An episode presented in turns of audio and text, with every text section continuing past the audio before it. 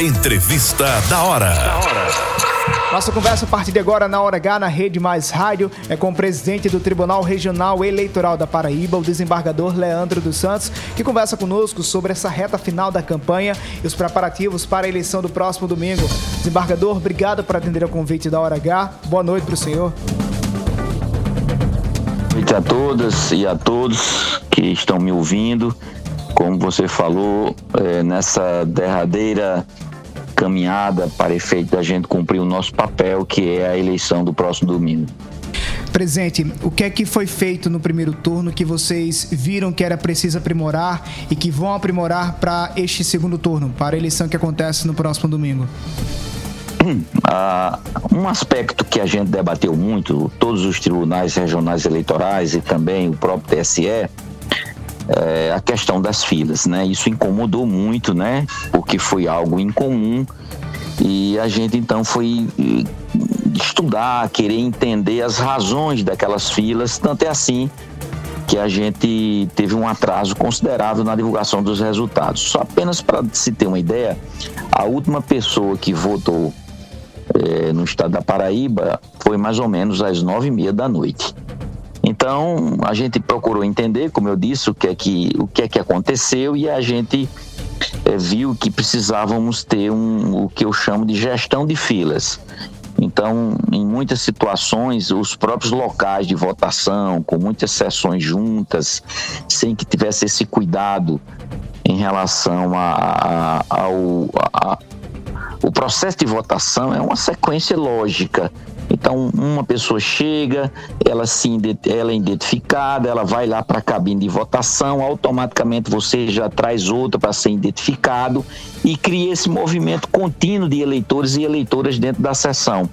Mas para que isso ocorra, você tem que ter exatamente como eu falei, essa habilidade de você estar é, tá com os mesários treinados, advertidos nesse papel que precisa ser feito. Então, a gente conversou com os juízes eleitorais é, para que houvesse exatamente esse naqueles naquelas sessões que mais demoraram esse, esse essa orientação e a própria natureza da, do segundo turno só com dois votos também isso vai já automaticamente amenizar a questão da fila. Então, a gente acredita que com essas questões, alguns ajustes nos locais de votação, a gente vai ter uma situação muito mais tranquila para que a gente possa, enfim, de, é, divulgar o resultado final por volta das 19 horas. É, presidente, eu, eu escutei uma, uma entrevista sua é, esses dias, o senhor falando no chamado voto de suspensão, né? Justamente aquele eleitor que, que fica é, um pouco, às vezes se aperreia um pouco, ali se atrapalha, então ele, ele sairia da, ali daquela cabine de votação, a votação adentraria e seria, haveria uma espécie de treino, é isso mesmo? Não, preste atenção. É, a legislação não prevê é, um tempo específico que o eleitor pode ficar lá na cabine de votação. Mas isso tem que ter um critério de razoabilidade, né? Então, você, quando está lá na cabine, ninguém pode ir lá para ajudar você. Mas aí você pode abrir um diálogo e exatamente entender o que é que está vendo, porque a, a, a, urna eletrônica ela vai dando o um aviso, o eleitor está demorando, então é preciso, olha, o senhor, é, o senhor já votou, são, o senhor vai votar primeiro para isso, tal. Ter esse diálogo para ajudar a pessoa. A pessoa muitas vezes está tá, tem um problema com, com o manuseio de equipamentos eletrônicos, está nervosa, né, tem essa dificuldade por sua própria condição. Então é preciso ter esse diálogo e não se permitir porque aí não é nada de atentado ao direito de voto, que a pessoa possa ficar lá 10, 15, 20 minutos, isso não é factível, isso não é razoável.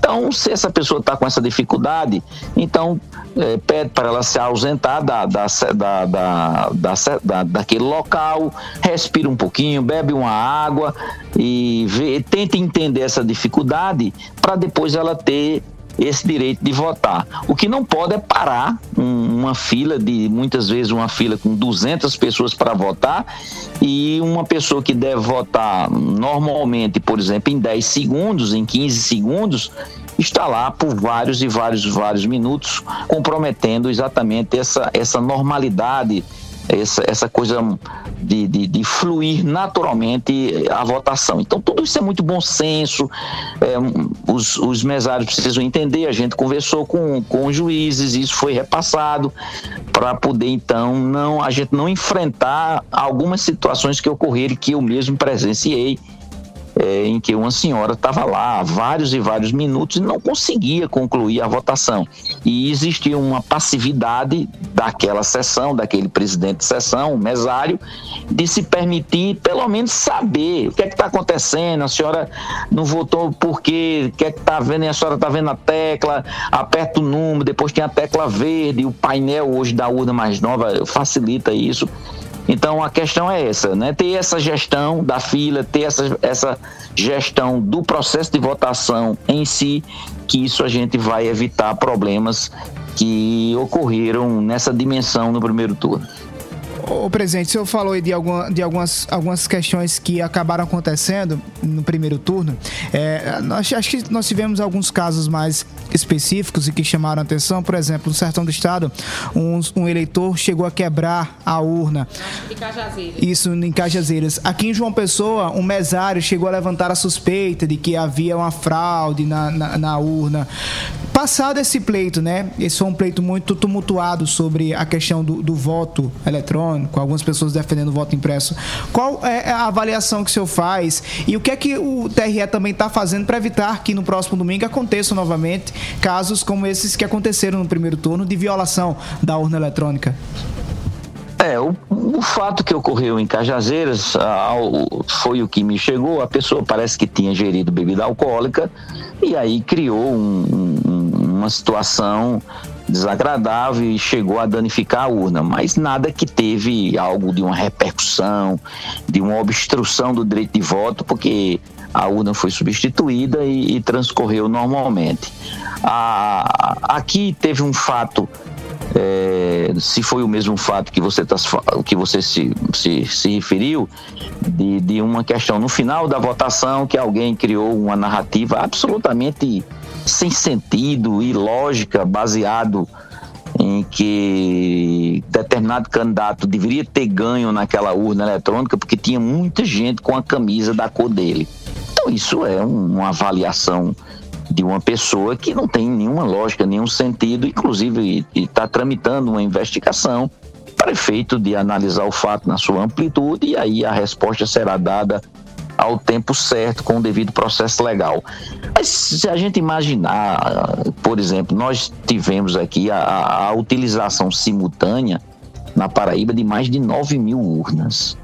E a gente identifica um fato ou outro. Isso é absolutamente irrelevante a gente tem que entender que a urna eletrônica é um sucesso, é uma garantia de tranquilidade do sistema de votação. Nós temos uma apuração automática. É, eu falei da demora, nós tivemos o resultado 10 e meia da noite, mais ou menos, o resultado final na Paraíba, mas mesmo assim nós fomos o segundo no, no, no Nordeste e o nono no Brasil. Mas é, e os resultados dessas sessões já tinham sido divulgados pelos BUs, que foram publicizados, pregados lá na parede da sessão, entregue cópias aos partidos. Então, isso já é o resultado oficial. O que demorou foi a totalização, é apenas o somatório para uma divulgação oficial, que não pode ser diferente um milímetro, um, né, um décimo de milímetro daquilo que já é oficial e já foi é, divulgado, como eu falei, às, às 17 horas ou assim que a, que a votação termina. Então, você falou bem, né? Nós temos um, uma eleição atípica nessa história da polarização, de, de, de, de, de dois grupos antagônicos que têm uma narrativa, né? É, que muitas vezes distorce, procura cada um atingir seus objetivos, muitas vezes com notícias falsas, desinformações, mas isso não afeta de, de forma nenhuma o trabalho que a Justiça Eleitoral desempenhou numa eleição que se esperava uma verdadeira guerra e a gente teve absolutamente extrema tranquilidade, segurança e graças a Deus cumprimos nosso papel. É, presidente, nós tivemos aí é, essa semana, né, pelo menos é, veio à tona essa questão dessas inserções partidárias, né, que é, a, a, determinada campanha reclamou, né, e, e, disse que não tinha sido veiculadas, mas o senhor não acha que, que os partidos deixam a desejar nessa questão de fiscalização, quer dizer, reclamam depois, mas o que compete a eles, eles muitas vezes não cumprem, né? No caso, as inserções são de responsabilidade dos partidos, no caso. É, é, é, no que se refere a, a, essa questão da inserção, sem entrar no mérito, é que o, o, sistema adotado para a eleição nacional é diferente daquele, por exemplo, que nós adotamos. Então, o nosso sistema é, né, foi uma, uma, decisão de todas as agremiações envolvidas. Nós não tivemos nenhum problema quanto a isso. É, o que foi veiculado pela imprensa diz respeito à eleição nacional e, obviamente, isso incube ao TSE tomar as decisões e as medidas que achar conveniente. Qual a mensagem que o senhor deixa para o eleitor, né? Próximo domingo a gente se encaminha aí já para esse segundo turno, né? Essa reta final, ou seja, depois de domingo não tem mais choro nem vela. Qual a mensagem que o senhor deixa para o eleitor que vai votar nesse segundo turno e que não votou no primeiro turno, mas que pode votar agora? Exatamente. Quem não votou no primeiro turno pode votar tranquilamente, se dirigir a seu local. E a mensagem que a Justiça Eleitoral dá é esse espírito desarmado. Você saia de casa, cumpra seu papel de cidadão, de cidadã é, aguarde na sua fila, não vamos criar nenhum tumulto, porque de repente, se você passar 10 ou 15 minutos na fila, vamos evitar essa questão que muitas vezes é cultural de, de da pessoa só querer votar no final da tarde.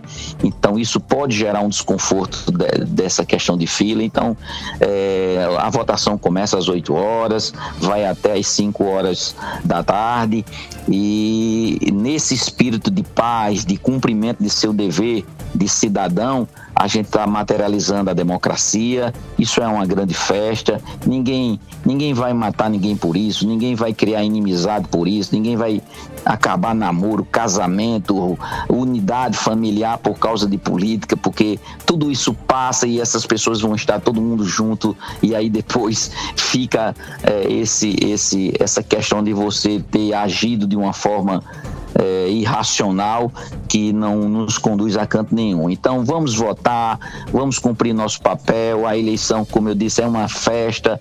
Vamos é, cada um exercer seu voto livre, soberano, com muita consciência, com muita responsabilidade. E ao final a gente vai divulgar os resultados e aí a, a, festa da comemoração também deve ser esse momento de quem ganhou e de quem perdeu saber entender o resultado e que daqui a dois anos tem outra eleição, com mais outros dois anos temos outra eleição e assim a vida continua e, e, e esse espírito de paz é, é a essência daquilo que nós chamamos de civilidade e de sociedade que tem compromisso com as coisas boas da vida. Presidente, para a gente concluir nossa conversa, é, é eleição sim ou eleição no, não, Sony Lacerda, quase que repetidamente. Menino. Sempre acontece aquele chamado terceiro turno, onde o derrotado começa Isso. a apontar algumas, alguns erros e tudo lá e vai, questiona o, o a, a, lisura do pleito eleitoral. O, o, o que é que o senhor tem a dizer sobre essas pessoas que insistem nesse terceiro turno, em manter essa disputa, mesmo com o resultado finalizado? É, o direito de ação, como a gente chama, é, é constitucional, né? Qualquer pessoa que se sinta é, ter sofrido algum prejuízo, ela pode invocar a tutela jurisdicional para poder, então, colocar num processo essa discussão e aí o judiciário vai resolver. Se por acaso existir, a gente tem que, enquanto judiciário, tem que respeitar a vontade de cada um, de você achar que, que foi injustiçado, que perdeu, que houve alguma falha. Nós temos os, as ações que são destinadas exatamente a discutir a, a, questão de todo o processo eleitoral e a gente é acostumado, isso faz parte do nosso cotidiano, a tramitação de processos que judicializam um determinado fato. Então, não é diferente na vida comum, quando a gente é consumidor, a gente reclama se foi injustiçado, quando a gente tem um problema com o vizinho de terra, a gente vai lá invocar as ações possessórias. Então, na eleição, a gente também não pode, eu pelo menos não tenho nenhuma objeção para quem quer discutir algum fato relevante, mostrar pleitear e aí o judiciário vai definir se há razão ou não, e isso faz parte também desse processo democrático. Desembargador Leandro dos Santos, presidente do Tribunal Regional Litoral da Paraíba, muito obrigado pela sua participação na Hora H. Boa noite para o senhor. Eu agradeço a todos e a todas e principalmente a vocês da imprensa que são parceiros nessa nesse objetivo de informar bem e, e, e ser útil nesse momento de democracia de eleições.